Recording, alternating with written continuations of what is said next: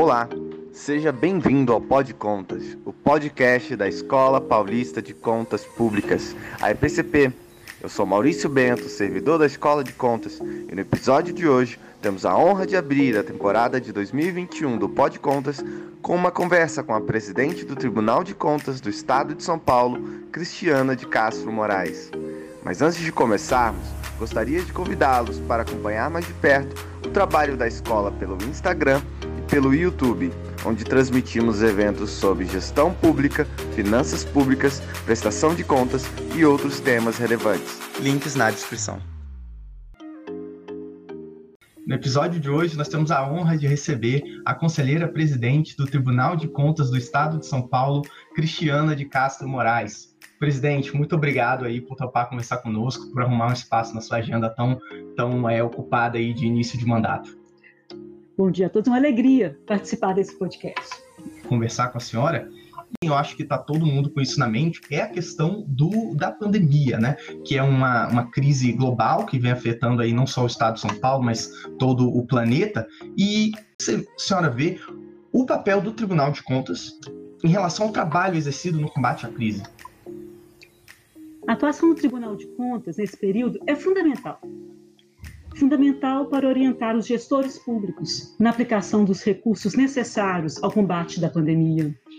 É fundamental para o controle dos gastos, que devem seguir as normas legais atinentes à matéria, em especial quanto à legislação que foi aprovada para o tratamento da doença. Eu destaco que o Tribunal de Contas do Estado de São Paulo tem um painel de gestão de enfrentamento da Covid, esse painel condensa dados, possibilita acompanhamento concomitante como o Estado e os 644 municípios sob a nossa jurisdição, como eles estão enfrentando a pandemia. Esse painel apresenta dados, por exemplo, de percentual de leitos ocupados, aquisição de equipamentos médicos, realização de testes, valores contratados com dispensa de licitação, disponibilidade de vacinas, uma gama de informações.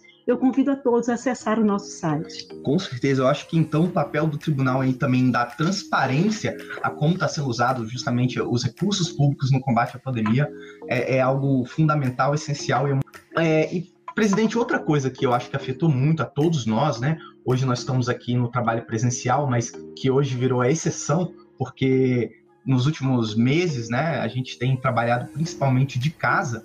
Como que a senhora vê essa questão do trabalho remoto como regra hoje? É, a senhora acha que isso veio para ficar?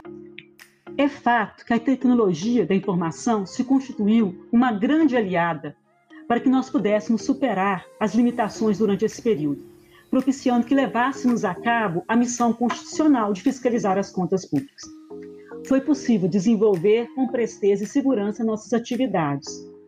Foram realizadas sessões de julgamento online, painéis de debates, orientações e treinamento. Mais especificamente, a atividade dos servidores do tribunal foi implementado o teletrabalho, né, o home office. Com o home office, o tribunal se manteve em funcionamento. Inclusive, foi constatado um aumento da produtividade. Essa experiência revelou uma oportunidade em avançar e estruturar um novo modelo de atuação, intensificando o online. Eu acho que o grande desafio para o tribunal e também para a administração pública em geral vai ser encontrar um equilíbrio, um modelo híbrido entre o presencial e o home office. Com certeza, eu acho que é, essa crise, né, se tem um, teve esse impacto, vamos dizer, todo o impacto negativo, mas também o positivo de fazer de repensar o que uhum. a gente fazia para fazer melhor. E eu acho que essa questão do teletrabalho, né, do home office, é uma dessas questões é, é, essenciais, fundamentais que a gente tem é, pensado.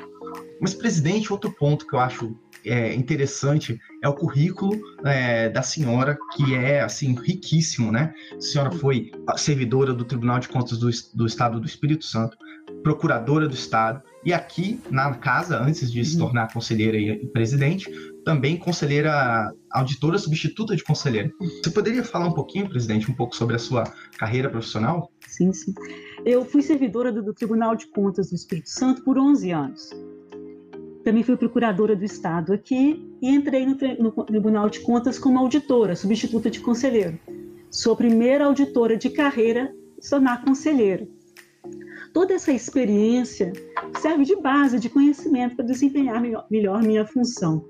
Eu destaco, por exemplo, os 11 anos que eu trabalhei no Espírito Santo, trabalhava como técnica em campo, realizando auditorias, fiscalização online. Isso me dá uma base, um conhecimento para que eu possa tratar assim, com prioridade, com propriedade, os temas relacionados não só à fiscalização, mas todo o processo de prestação de contas. É, sem dúvida, o servidor, cada conselheiro tem a sua experiência, uhum. mas é bem legal ver quando alguém também vem dessa experiência prática da mão da massa, né? Uhum. Acho que enriquece. Mas cada um, óbvio, sempre traz a sua visão, sua, seu uhum. enriquecimento uhum. pessoal. O último ponto, presidente, que a senhora foi é, presidente da casa uma vez, já. Uhum. Então essa é a sua segunda vez. O que, que a senhora acha que, que vai ser diferente? Como que essa sua primeira experiência impactou? Logicamente, eu tenho mais experiência agora do que quando, outra vez que eu assumi. Mas aqui no tribunal, nós temos um senso comum de que todos aqueles que assumem a presidência dão continuidade aos, aos projetos em andamento, o que pode ser conceituado como uma consciência institucional. Mas é certo que cada um que ocupa a presidência dá seu toque pessoal na, na condução dos trabalhos da corte, sem contudo desvirtuar do caminho que vem sendo traçado ao longo do tempo eu manterei essa sistemática institucional de gestão. Contribuirei com meu entendimento acerca dos diversos assuntos que compreendo o exercício da corte, mas tento sempre levando os projetos que já existem no tribunal. É, essa institucionalidade nossa é também algo muito rico. Né? A gente sempre tenta dar essa continuidade, é muito importante para a administração pública. Né? Sobre isso ainda, inclusive, é, quais são então os principais planos que a, que a senhora tem para casa? Para a gestão aí 2021?